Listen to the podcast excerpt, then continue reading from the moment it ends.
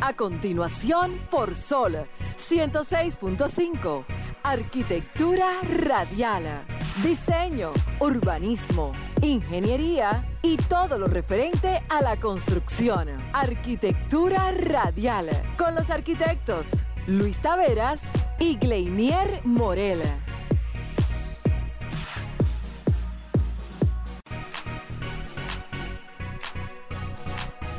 Muy, pero muy buenas tardes a todos los que nos sintonizan en este preciso momento. Acaba de iniciar Arquitectura Radial.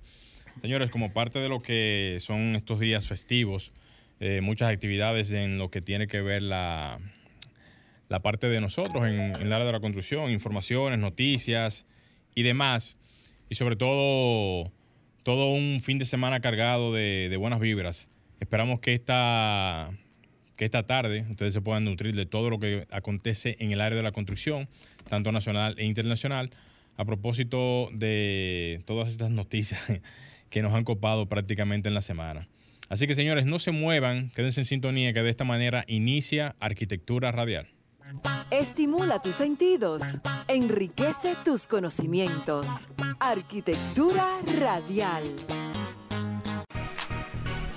Como bien dijo mi compañero Gleiner Morel, una hora de este domingo vamos a compartir con ustedes todo lo relacionado al sector de la arquitectura, la ingeniería y la construcción. Mi nombre es Luis Taveras y de inmediato vamos a pasar con la frase de apertura para entrar en materia con los temas que tenemos para el día de hoy. La frase dice de la siguiente manera. La capacidad de respuesta se mide por los resultados. Gleinier Morel. ¿Cómo? Me sorprendió ahí el colega. Ahí. Productor del programa Arquitectura Radial, arquitecto, y se ha dedicado a la parte de la ingeniería metálica o la arquitectura metálica. Mire, colega, yo voy a aprovechar y le voy a decir que parte de, de mis enfoques ha sido resaltar alguna de, de- de esas frases. Y pro- a propósito de esa, señores, no hay nada que ninguna persona desee o quiera hacer y quiera demostrar que pueda hacer si no existe la capacidad de respuesta. O sea, olvídense de pajaritos en el aire, como dicen por ahí algunos amigos míos Sí. que si la capacidad de, respuesta no se puede medir, se puede, o sea, sí se puede medir, se puede medir con los resultados. Así que, Se puede medir negativa y positiva. claro, los resultados hablan por sí solos. Exactamente. Así que ya lo saben. Sí, sí, yo vine con una reflexión el día de hoy porque como hoy es nuestro último programa del año, Así es. eh, porque los próximos fines de semana son festivos, el domingo próximo es 25 y el que le sigue es día primero, o sea que Arquitectura Radial no va a transmitir ese día y estaremos ausentes hasta enero. Entonces hoy será un programa especial, contenido interesante y, y noticias que han con- conmovido al sector construcción. ¿Picantes o no picantes? Picantes, Ahí picantes. viene mambo. Eh, a propósito de, del tema que tratamos el domingo pasado sobre la funda de cemento, he recibido una carga de, de comentarios y mensajes negados todo el mundo con este tema. Yo tengo mi punto de vista con eso. Vamos a escucharlo porque es importante que la gente sepa qué es lo que está ocurriendo y por qué no debería aumentarse el, el precio de las viviendas, de los inmuebles, a causa del alza del, del cemento. Súmale a eso también que han existido también pros y contras en este sentido. Y parte de los pros, yo diría que tiene más contra que pro. ¿Hay pro en eso? Oh, hay gente que está a favor de eso. Y los que están subiendo el... Los vendedores nada más. los vendedores eso. y, y- y- y las empresas que están en este mercado. Gente me ha dicho, va a ser un lujo construir aquí en este país. Claro que sí. Y aparte de los pros y los contras que tiene esto, hay un sinnúmero de factores que creo yo que no se han hablado de la manera correcta o no se han expuesto de la manera correcta, porque así como hay un sector que se beneficia, si ese sector no se, o sea, si ese sec- sector se beneficia, es porque hay un sector que los consume, o sea, un, un- un consumo directo en ese sentido. Es que es obligatorio. Claro, pero mira, mi- mira cuál es mi punto. Mi punto es de Tú que no puedes paralizar una obra porque te suban el material. Tú No, puedes tú- pelear y refunfuñar. tú, tú tienes que continuar. Sí. Ahora, así como existe la oferta, existe la demanda. Eso, todo el mundo está, claro de eso. Pero si no existiera la demanda del cemento, como en algún momento pasó cuando se hizo el metro de Santo Domingo, eso me acuerda mucho a ese, a ese fenómeno, de que el pasaje en aquel momento, oye, oye esta pequeña anécdota, el pasaje en aquel momento, cuando se estaba haciendo el metro de Santo Domingo, para los transportistas estaba sumamente elevado y que no podían bajar y que no podían eh, llegar a la baja, que no podían entrar en acuerdo. metiéndole presión eh, al metro. Metiéndole presión al metro. Y cuando finalmente el gobierno, el, metro de Santo Domingo, la misma OPRED, eh, dirigida en aquel entonces por el ingeniero Diandino Peña, desarrollaron la primera línea del metro. Señores, adivinen qué. Adivinen qué. Los mismos transportistas tuvieron que bajar los precios del transporte público. ¿A raíz de qué? A raíz de que todo el mundo estaba utilizando el metro y la gente no estaba utilizando el transporte público. Y eso dejó en ese momento para mí un aprendizaje claro. Ah, usted puede, como dice un amigo mío también por ahí, eh, déjalo que hierva, que él se ablanda. déjalo que hierva, Está que se ablanda. esa. Claro, porque eventualmente, ¿qué, qué es lo que va a pasar? Pero no es lo mismo ahora. Ahí hay una al- alternativa, ahora no la hay. ¿Qué podemos utilizar que no sea cemento? Bueno, hay alternativas que todavía, por ser nosotros un país tercermundista, todavía no hemos cambiado el switch mental, porque venimos haciendo construcciones de hormigón desde principios de siglo, 1900. Sí.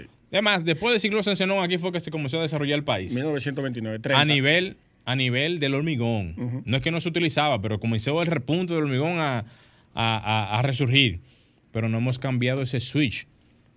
Independientemente de que seamos un país eh, tropical, que tenemos una línea de ciclones que afecta mucho directamente el tema de las construcciones Sí. y demás, tenemos que cambiar el switch constructivo. Está en la modalidad de, de- de- de otros países que utilizan otro- otros materiales. Puedo enumerar varios.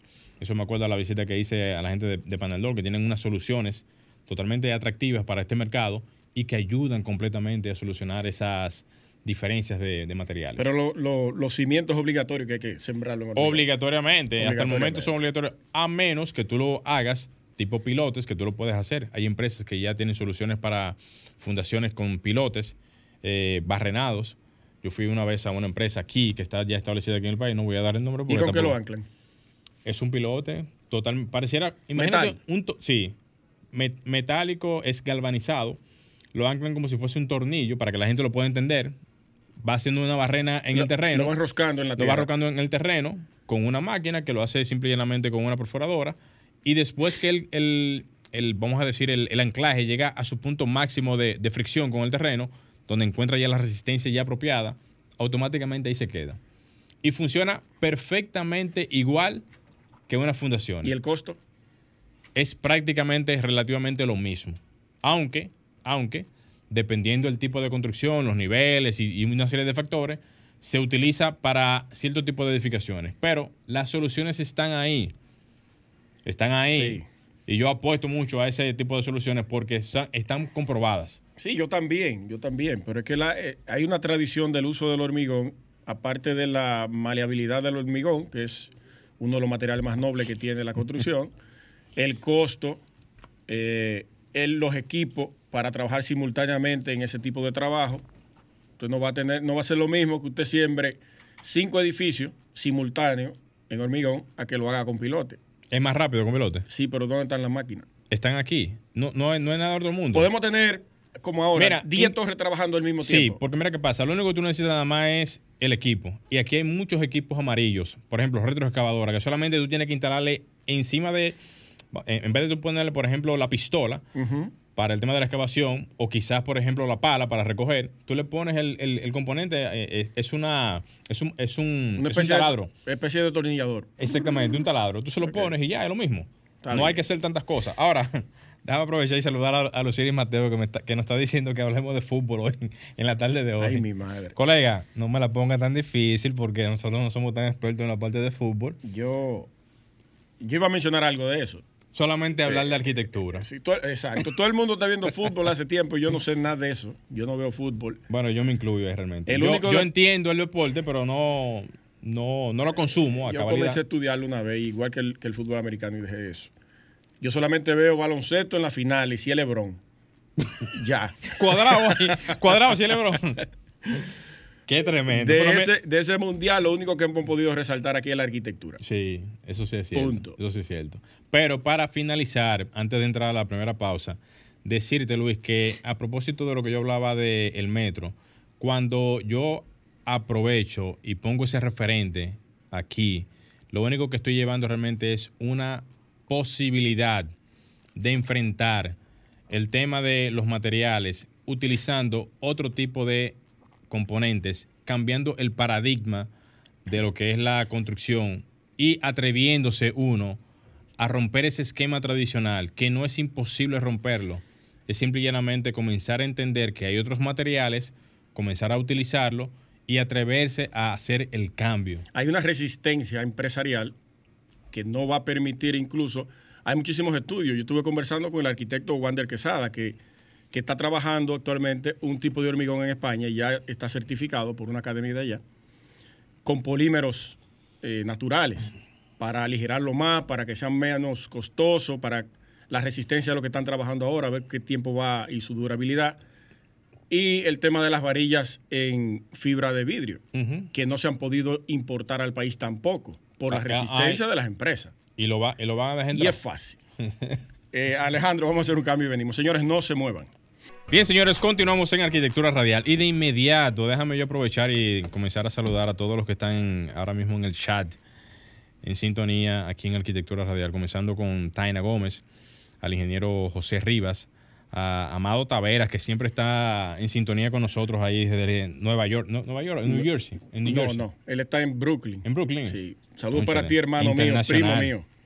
Primo del colega aquí. A, Kelvin Montero, a Pimentel, a la ingeniera, creo que es Ana Paula, a Joan también, a Perla, a la arquitecta Luciro Mateo, que nos recomendó hablarle un poquito de, fútbol en el día de hoy, pero lamentablemente, colega, ahí el tema se nos complica. La tesorera de la Sociedad de Arquitectos de República para Dominicana. Así es. Luciro Mateo. Así también aprovechar y saludar a la arquitecta Luisa Custodio, que estuvo por aquí con nosotros hace como dos semanas, ¿verdad que sí?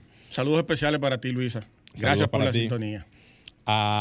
También a la arquitecta Lapa, y a todos los que se vayan sintonizando en el chat, así también como a todos los que están en sintonía por Sol 106.5 FM. Excelente. Miren, hay varias informaciones, Morel, el día de hoy, pero yo quiero iniciar con una reflexión. La voy a leer porque la escribí esta mañana, me, me inspiré para cerrar el año.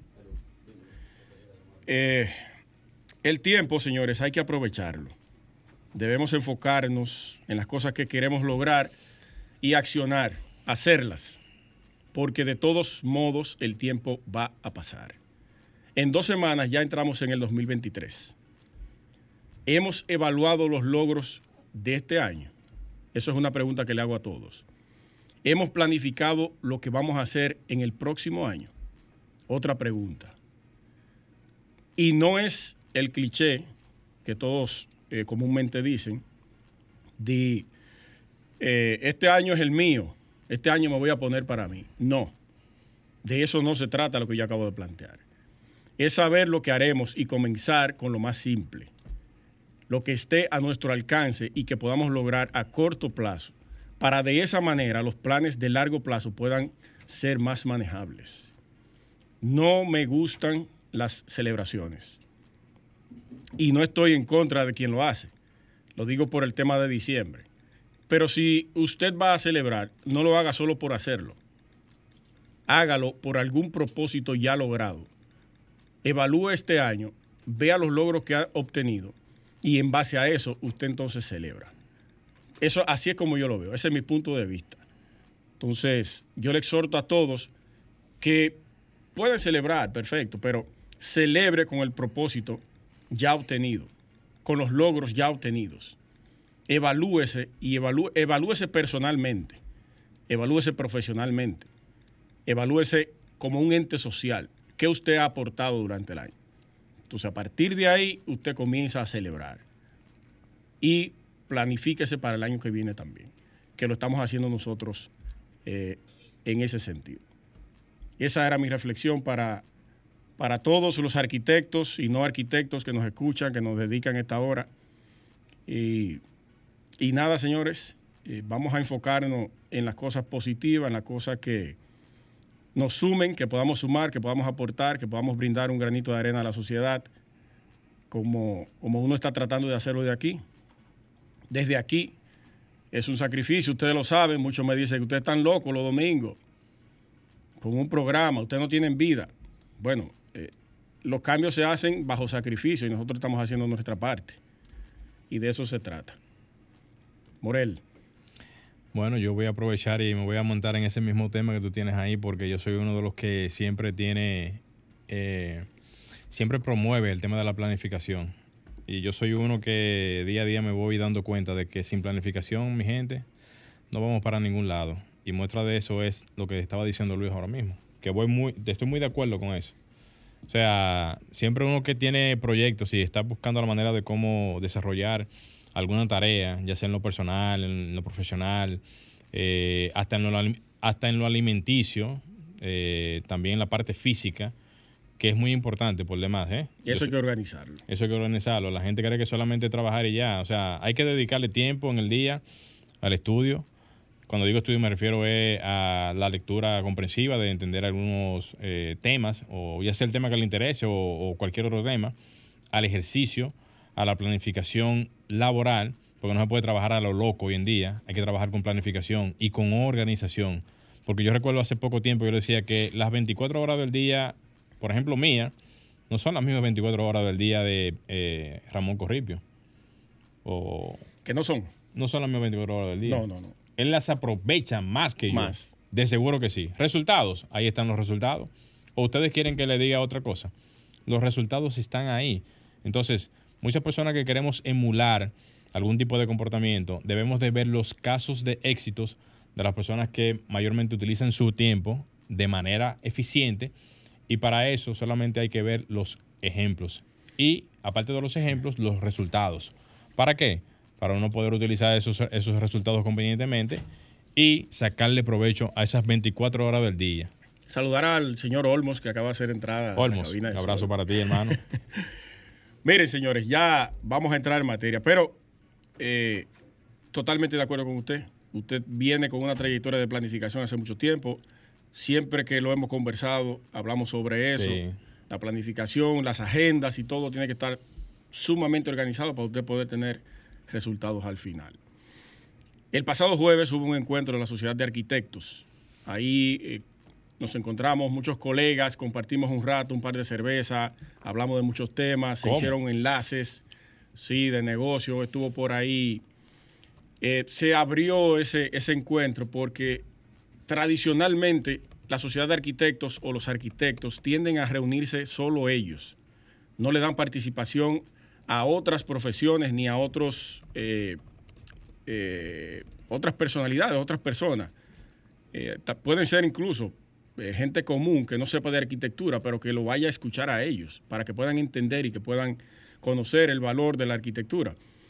Estuvo Elvin Castillo, Víctor Villanueva, que son comunicadores y abogados. Víctor.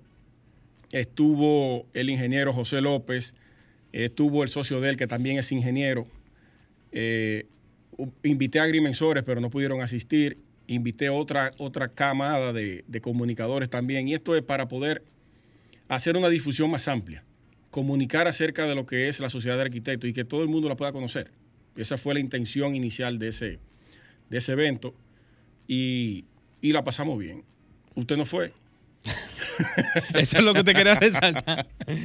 No, Luis, a pesar de, que uno siempre trata de estar presente en todo tipo de actividades, eh, los meses de diciembre son sumamente pesados por las múltiples actividades que uno tiene y también se le suma eso el cansancio, o sea... Y el cierre de año. El cierre de año, señores. Y a propósito de eso, eh, de, de, lo que tú mencionabas ahora de, de la sociedad de arquitectos, señores, nosotros que estamos en esa área tan importante, nos hace falta mucho cacarear lo que hacemos. Los, lo, lo, estamos haciendo utilizando los mecanismos que tenemos, ya sean plataformas digitales, el boca a boca, el trabajo que uno hace y demás. Pero en el tema en sí, de lo que es la importancia de lo que es nuestro sector, nosotros no cacareamos lo que hacemos. Uh -huh. Y eso es parte de lo que tenemos que hacer en el día a día para poder luchar con un sector tan importante como este y de que se pueda hacer un poquito más de reconocimiento a lo que es la carrera profesional de los arquitectos para que la gente pueda tener más confianza en su uso. Entender que no es al arquitecto que tú lo vas a vender. No. Tú tienes que invitar a gente que no sabe de arquitectura, que no es uh -huh. del sector. Claro. Porque a eso que tú le vas a vender la arquitectura. Es así. Eso, de eso se trata. Alejandro, vamos a hacer un siguiente cambio y ahora vamos a entrar en materia con los temas que tenemos para el día de vamos hoy. arriba entonces.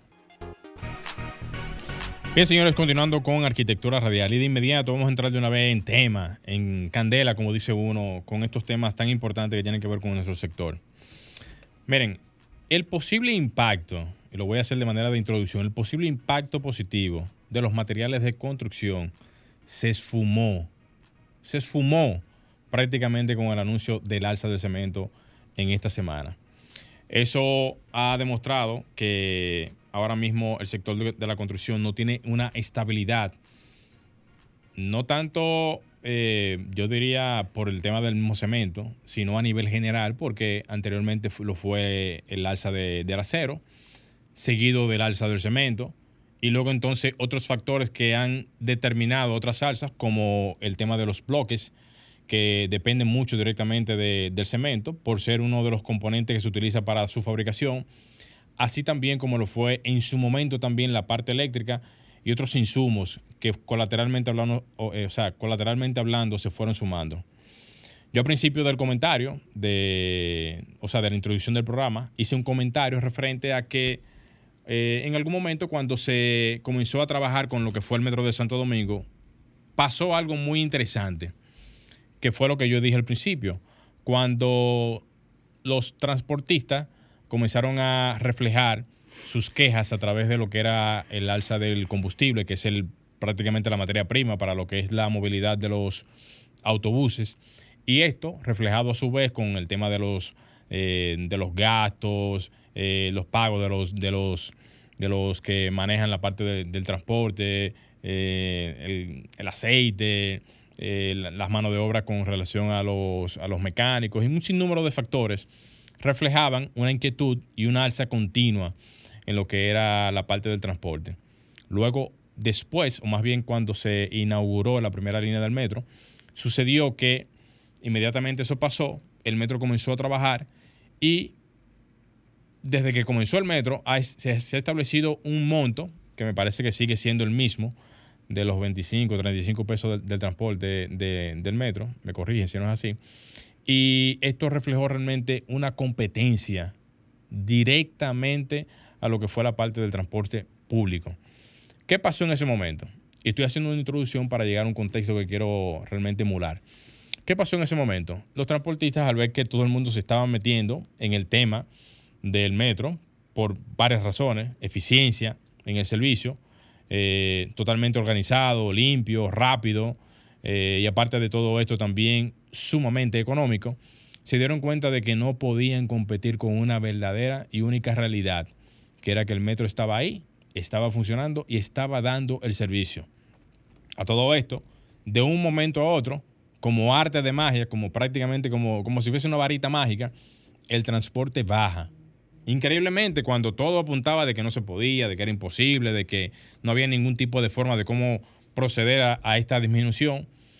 Y al pasar esto, yo entonces me doy cuenta de que surgió como arte de magia, o no como arte de magia, sino surgió como producto de la misma situación un bajadero. ¿Por qué sucedió un bajadero? Porque no se puede competir ante una realidad de cambio de lo que fue el paradigma que se tenía en el transporte de más de décadas, de varias décadas en ese sentido, y automáticamente se cambió el paradigma de lo que era el transporte público en el país, automáticamente se cayeron muchísimos otros paradigmas. ¿Cuál era el paradigma que se tenía en ese momento? De que no se podía bajar el, el, transporte, de que no se podía hacer adecuaciones, de que no se pueden hacer algunos cambios, y todo eso se cayó. Entonces, cuando yo pongo este ejemplo, lo que quiero es emular eso y traerlo entonces a este, a este escenario que tenemos ahora nosotros. Cuando también yo hablaba ahorita y decía que tenemos ahora mismo muchísimas otras herramientas que si salimos fuera de lo que es el escenario de República Dominicana y nos vamos a otros países, vemos otras tecnologías, otros, eh, otras implementaciones de soluciones para lo que es el sector, otros materiales, otras formas de cómo resolver los problemas que tenemos en el día a día, nos damos cuenta de que no solamente existe el hormigón, el acero y por consiguiente todas las soluciones que conocemos aquí en República Dominicana. Díganme ustedes si ustedes conocen algún otro material que se esté utilizando ahora mismo que no sean los componentes tradicionales, sumándole a esto otras soluciones más aligeradas como son los paneles eh, M2, las divisiones en Chirrock, eh, y qué se me podría escapar, quizás el tema de las estructuras metálicas que, ya están siendo ya una realidad, pero que también inciden directamente dentro de lo que son los costos de los materiales más elevados. Yo ponía el ejemplo de que no hace mucho tiempo había hecho algunas visitas a algunos supridores y algunas empresas que están apostando a un cambio de paradigma y enfrentándose a una realidad bastante difícil en lo que es la parte del sector. Y ahí yo pudiera mencionar lo que en algún momento aquí habíamos hablado del famoso blog, eh, pero ecológico, un blog hecho totalmente en plástico, un blog totalmente hecho en un material totalmente noble para lo que es el uso de, la construcción y que pudiera funcionar perfectamente como lo es el blog tradicional, a diferencia de que es un blog eh, con un uso totalmente eh, diferente, diferente en el sentido de lo que es su peso, diferente en cuanto a, su conformación, digamos, de, la estructura en sí, así también como muchos otros detalles. ¿Por qué no se apuesta a eso? Porque simple y llanamente hay una resistencia, primero al cambio, una resistencia a lo nuevo, una resistencia a no utilizar eh, mecanismos diferentes y no se le da paso al, al uso. Así también pudiéramos mencionar el tema de las varillas, eh, en fibra de vidrio, que son una realidad en muchísimos otros países, que se están utilizando, que son muchísimo más económicas, que son muchísimo más viables, que son muchísimo más duraderas, de que se tengan que utilizar quizás una mayor cantidad por el tema del esfuerzo o, quizás a lo mejor otro, tipo de forma. Sí, es así, porque al, al final se tienen que adecuar a lo que es el mercado. Así también pudiéramos hablar hasta inclusive de la movilidad eléctrica, señores. Hoy en día los vehículos se están volcando, y el futuro va por ahí, al cambio de lo que es el paradigma del, transporte, de utilizar los eh, combustibles tradicionales a comenzar a utilizar una, energía más, eh, más, más, más, más dentro del punto de vista de lo que es la movilidad eléctrica. Entonces, de que estamos viviendo unos tiempos donde los materiales de construcción están afectando al sistema productivo, a la parte constructiva y a todo lo que es el engranaje nacional, sí es real. De que tenemos otras alternativas que, pudiéramos utilizar para poder hacer algunos tipos de ajuste, sí, eso es real. Ahora, de que los estemos utilizando para comenzar a aplicarlos en lo que es la construcción en sí, no, no se está haciendo. Entonces, las soluciones están ahí, los materiales están ahí, las alternativas están ahí. ¿Qué debemos hacer? Comenzar a hacer las ecuaciones y los cambios que se supone deben de estar haciéndose desde ya para comenzar a hacer todo ese tipo de adecuaciones. Luis decía ahorita de que el, hormigón y prácticamente el cemento y la varilla es uno de los eh, elementos o materiales más utilizados en la construcción. Es cierto, comenzamos a utilizarlos inclusive desde las zapatas. Pero ¿qué yo decía, por ejemplo, en ese sentido? Hay también herramientas y mecanismos a utilizar con pilotes, eh, tanto pilotes en hormigón como pilotes metálicos, así también como pilotes eh, atornillados con sistemas de, anclaje totalmente eh, diferentes a los conocidos.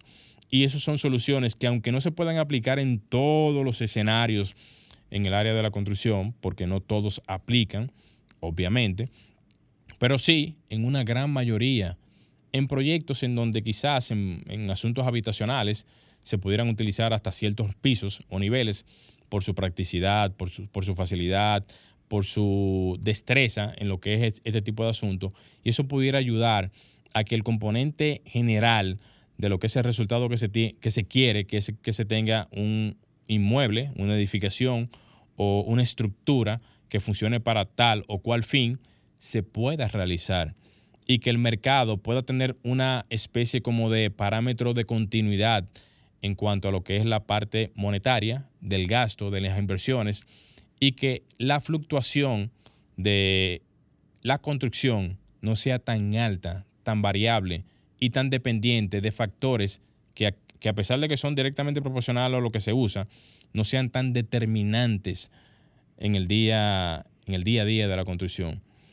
Yo puse el ejemplo al principio del caso del Metro de Santo Domingo y lo que pasó en aquel entonces no es para desbaratar a la industria del cemento, no es para desbaratar a la industria del acero, no es para desbaratar a ningún tipo de industria que a, raíz de, los años, o, sea, o a través de los años, le han dado el soporte que han merecido las construcciones aquí en República Dominicana.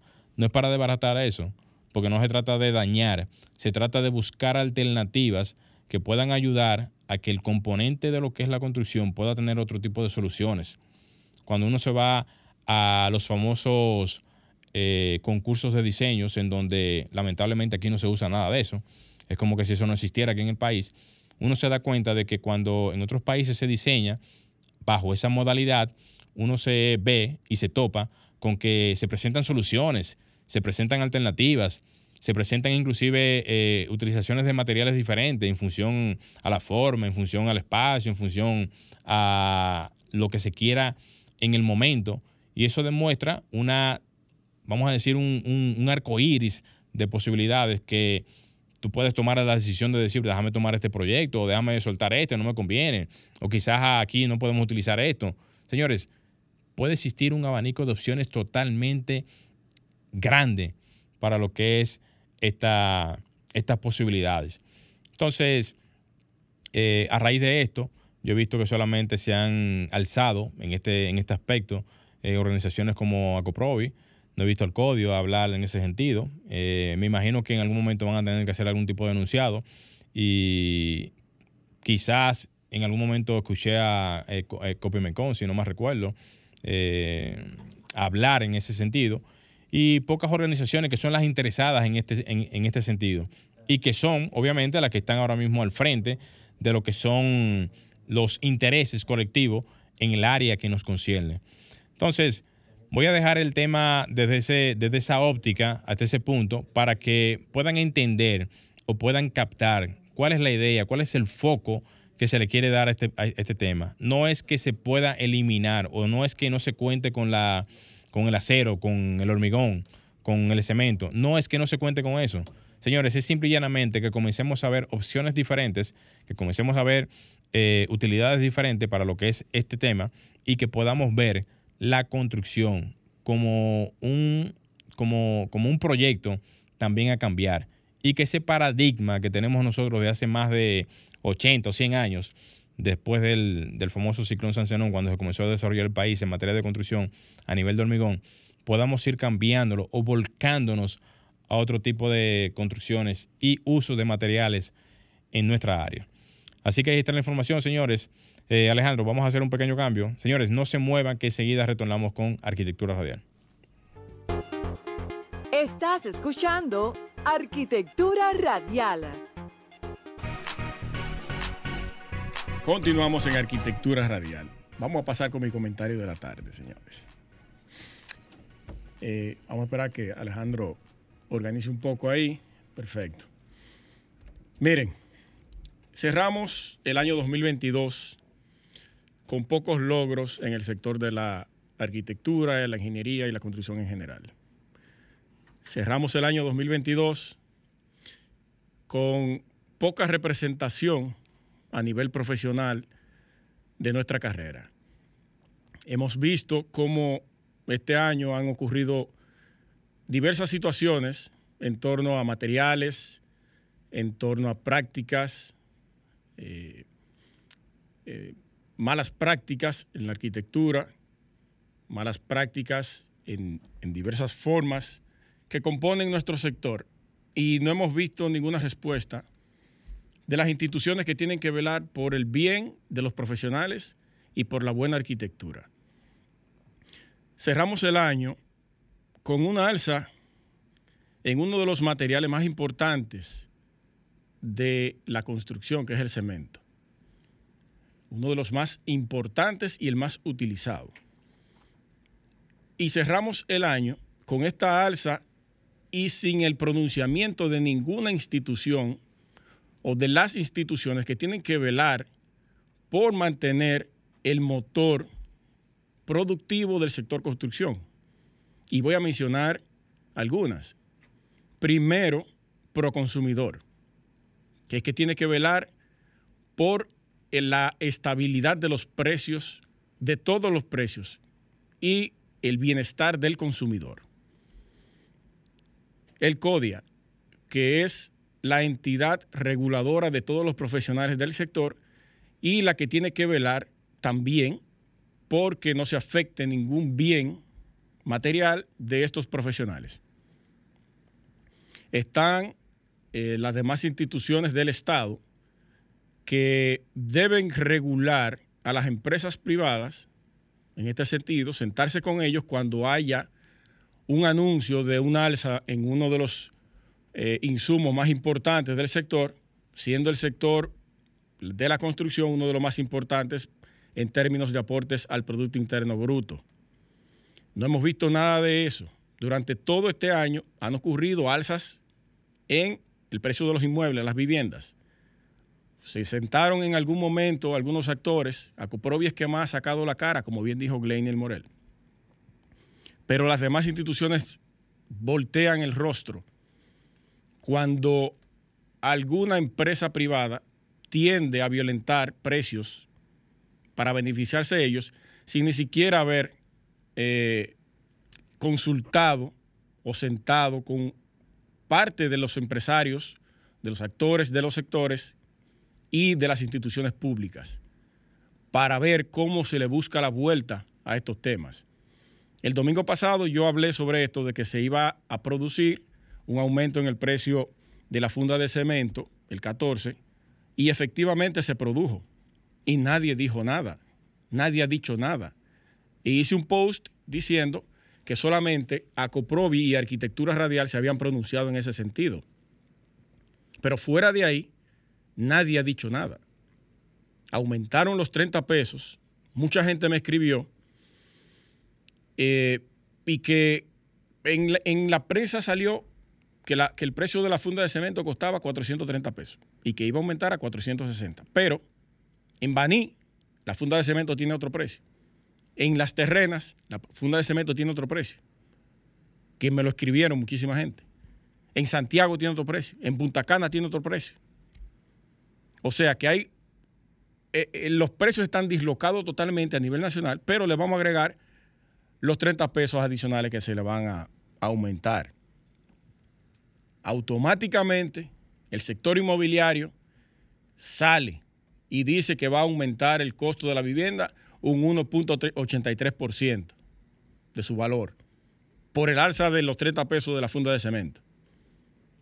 Pero aquí producimos la arena, aquí sacamos la arena, tenemos de dónde eh, sacar los materiales agregados. Aquí producimos, bueno, no en su totalidad, pero también se importa la varilla, que ya haya habido una disminución en el tema del flete, que eso nos ha ayudado un poco más en, en el sector construcción.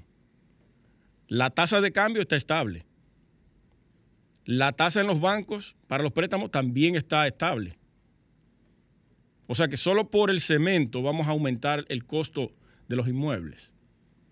Y yo hice un llamado a que se sentaran con las empresas encargadas del, alza de estos precios, a Docen y la Asociación de Productores de Cemento. Pero incluso le hicimos una invitación en un momento a la presidenta de Docen, ahora es un presidente, no recuerdo el nombre, y me preguntaron si era para hablar de los precios del cemento, porque ellos nos dan esos detalles. ¿Qué significa eso? Que ellos tienen un manejo medalaganario de los precios. Ellos no te pueden dar un precio porque ellos no saben cómo las empresas van a actuar luego de ellos haber dado un precio, siendo la asociación que regula todo eso. Pero nadie se sienta con ellos. Solamente hacemos comunicado en la prensa no estamos a favor de lo que va a ocurrir con el precio de la... Y ya, se queda ahí. Pro consumidor, bien, gracias. Yo apostaba cuando Eddie Alcántara tomó la posición, un profesional competente, totalmente, pero no ha dado resultados. Ha abandonado el sector construcción totalmente. Miren cómo andan empresas ahí, eh, eh, compradores de inmuebles sometiendo empresas y que en, el Proconsumidor no aguantan una demanda más. Más de 500 personas han ido a, demandar eh, por este tema del alza de, los precios de las viviendas. Pero no he visto, no he leído todavía ningún resultado en ese sentido. Estamos totalmente abandonados en el sector construcción, pero sí alardeamos de que es el que más produce. el más productivo, el que más aporta al Producto Interno Bruto, después del, del turismo. Pero este año ha caído muchísimo el sector construcción. De octubre para acá, de agosto para acá, ha venido en baja. Y ahora se, va a producir mayor. El año va a entrar peor con esto que está ocurriendo. Entonces, de esa manera es que estamos cerrando el año en el sector construcción. Y a nadie le importa, nadie dice nada. Porque de alguna manera se benefician de todo esto que está ocurriendo, de todo este desorden. Cerramos el año también con la informalidad en un punto quizás más alto. Porque estamos metiendo regulaciones por un lado, pero estamos olvidando otras cosas. Yo espero que el 2023 inicie con buen pie, pero yo no lo vislumbro. Alejandro, vamos a hacer un cambio y regresamos. Bien, señores, continuamos en Arquitectura Radial. Y antes de pasar y seguir con los comentarios, agradecer a este pequeño obsequio que nos hicieran entrega Mire, se nos iba a quedar eso. Ahí Usted mi no está en madre. eso, usted no está Ahí en- mi madre. este pequeño sello, que siempre lo hacen cada año. Antonio Espaillat y su señora Montserrat. Montserrat, eh, quienes siempre nos hacen entrega de estos obsequios. Y agradecerles realmente a ellos y a todo el grupo de RCC Media por hacernos parte también de lo que es esta gran empresa y de este gran grupo empresarial, formando parte obviamente con nuestro pequeño grano de arena que damos nosotros aquí en este, en este medio, eh, con arquitectura radial. Así que espero hablar por parte de mi colega Luis Taveras y yo aquí con este pequeño obsequio que, Es un vinito. ey, pero duro. Hay una nota aquí, Morel, también en un sobre. Adelante. Y dice, imagino que también dice apreciado Glinier. Dice, apreciado Luis, una feliz Navidad, son nuestros sinceros deseos llenos de cariño. Un abrazo, Antonio y Montserrat. Excelente. Muy Muchísimas bien. gracias por el obsequio y lo vamos a disfrutar como, como merita. Buena compañía. Un vinillo, sí. ¿Verdad que sí? Usted lo va a disfrutar en buena compañía, ¿verdad que sí? Yo me voy a la orilla del mar solo. Pero no jondearse. Pero no.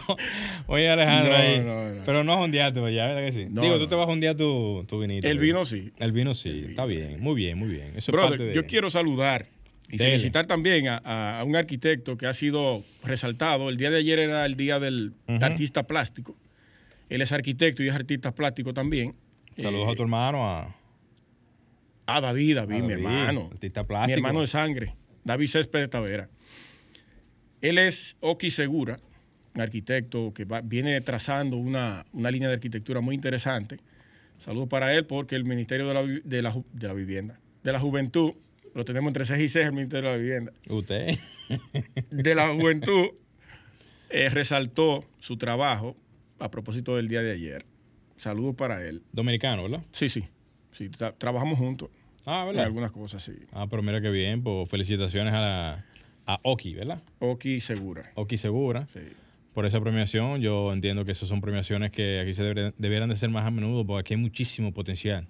Muchísimo, muchísimo talento joven que hay por ahí desarrollando ideas y poniéndolas al servicio de todos nosotros. Sí. A nivel internacional, Ucrania, todos sabemos lo que está ocurriendo en Ucrania, con Rusia. Ya han destruido parte de la ciudad de Kiev de, y otras localidades.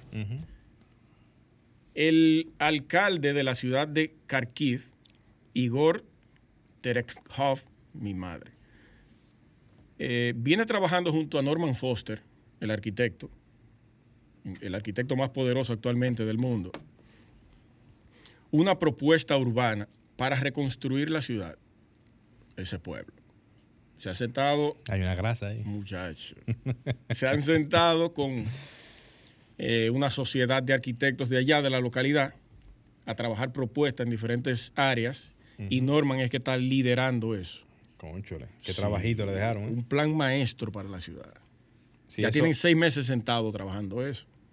Si ellos visualizan eso como lo hicieron en, vamos a decir, en Japón, en la, en la reconstrucción de Japón, o en Dubai, por ahí hay unos, unas, unas fotografías de Dubai en el, en- en el 1980 y lo que es ahora. Si ellos lo hacen con ese tipo de proyección, yo me imagino que Ucrania va a ser una de las potencias arquitectónicas más Sí, duras del planeta. Sí, sí. Mira, mira qué contradictorio lo que voy a decir.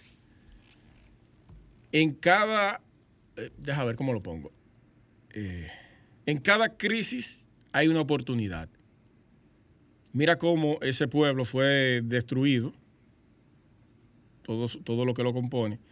Y ahora ellos van a aprovechar eso para generar un nuevo plan maestro urbano para esa ciudad.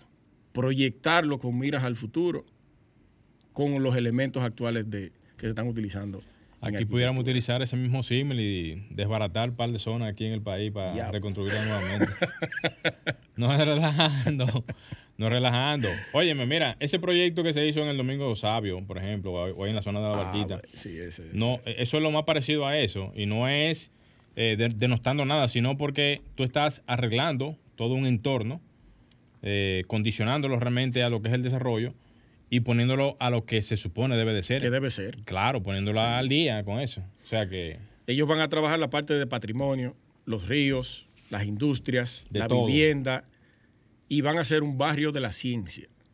Quieren colocarse... Un barrio de la ciencia. Tipo, eh, ¿cómo se llama? En Los Ángeles. Ah, eso es lo que tiene Google. Sí. Eh, ¿Dónde está Google? Sí, donde está Google. Silicon Valley. Silicon Valley. Tipo Silicon Valley quieren crear. O sea, ellos, le dicen barrio, pero no, no va a ser un barrio, ¿no? Eso es, un término coloquial que estamos utilizando, pero no, eso no va a ser un barrio, eso va a ser, eso va a ser una ciudad del conocimiento. En dos semanas ya van a presentar a, todo el mundo el plan maestro de este. Wow. Yo le voy a dar seguimiento porque a mí me llama mucho la atención lo que ellos pretenden hacer ahí. Y vamos a ver qué, sale de ahí. Bueno, yo solamente te voy a decir lo siguiente. Aquí estamos esperando un, una ley de ordenamiento territorial que pudiera poder sustentar muchísimos de los proyectos que se van a hacer en el futuro. Porque, señores, si aquí se hiciera o se planificara de esa manera el país, a nivel de las industrias, a nivel de las viviendas, a nivel de todo lo que se va, lo que se va a hacer en el futuro, el Estado fuera en coche en muchísimos aspectos. Porque aquí se, va trabajando en función a lo que es el inmediatismo. O sea, hay que resolver esto de una vez y se resuelve realmente en función al momento. Sobre la marcha. pero no en función a la planificación. Y la planificación es fundamental porque eso es lo que le da continuidad al Estado de poder darle algún tipo de ejecución a los proyectos. Ejemplo, ahí está el metro. Totalmente. El metro, el metro, es una muestra de eso. Y que hay que seguirlo replicando como se está haciendo. Obligado. y eso, que tiene sus resultados positivos. Exactamente. Por eso puse el ejemplo, porque eso, aunque no tuvo una planificación de, vamos a decir, de país completamente, pero se inició con miras a resolver un problema puntual, que fue el tema del tránsito. Y ya eso, independientemente de, eso indica planificación. Mira cómo ya se le está dando continuidad a nivel de lo que es eh, continuidad de Estado. De Estado. Y eso se va a eso se va a proyectar para Santiago en su momento. Ya todas las avenidas, o ya no, hace tiempo todas las avenidas tienen el diseño hecho. Para eso. Para eso. Eso quiere decir que eso es plan. Antes de irnos, Alejandro, quiero dejar esto al aire. Una ñapita ahí. Sí. Nosotros tenemos una cultura de, y eso lo vi ayer en una obra, ¿por qué tardamos en pagar a los trabajadores los sábados? ¿Por qué no aparece el ingeniero encargado de la obra para pagar? Y tiene que estar aglomerado todos esos trabajadores esperando a las 7 de la noche, cuando pudieran entregarle ese dinerito a mediodía, a las 2 de la tarde. Eso tiene mucho por qué. Yo, yo, he vivido eso. ¿Pero por qué? No me haga hablar, no me haga aquí ahora mismo. No me haga hablar. ¿Pero por qué? Señores, uno, de, uno de los puntos más importantes de la organización, pero aparte de eso también está el tema del, del pago de los contratistas. Porque si tú tienes que depender del, del, del cliente y el cliente no te paga a tiempo, adivina qué Gestión eso antes, gestión eso ah, antes. Señores, escriban ahí ¿qué, le, parece eso. ¿Qué le parece eso ahí en el chat de Arquitectura Radial? Llegamos al final de nuestro programa, Morel. Bueno, señores, agradecerles a todos por todo este año, en todo lo que tiene que ver las transmisiones de Arquitectura Radial. Gracias a todos. Esperamos que ustedes sigan eh, estando con nosotros ya para el año que viene y que estemos aquí nuevamente con ustedes y que ustedes puedan tener una, un resto de, de, año a favor y que todo salga bien y que esperemos un 2023 con todas las buenas vibras que nos merecemos. Así es. Hasta pronto, señores. Y hasta aquí, Arquitectura Radial, con Luis Taveras y Gleinier Morel, por Sol 106.5.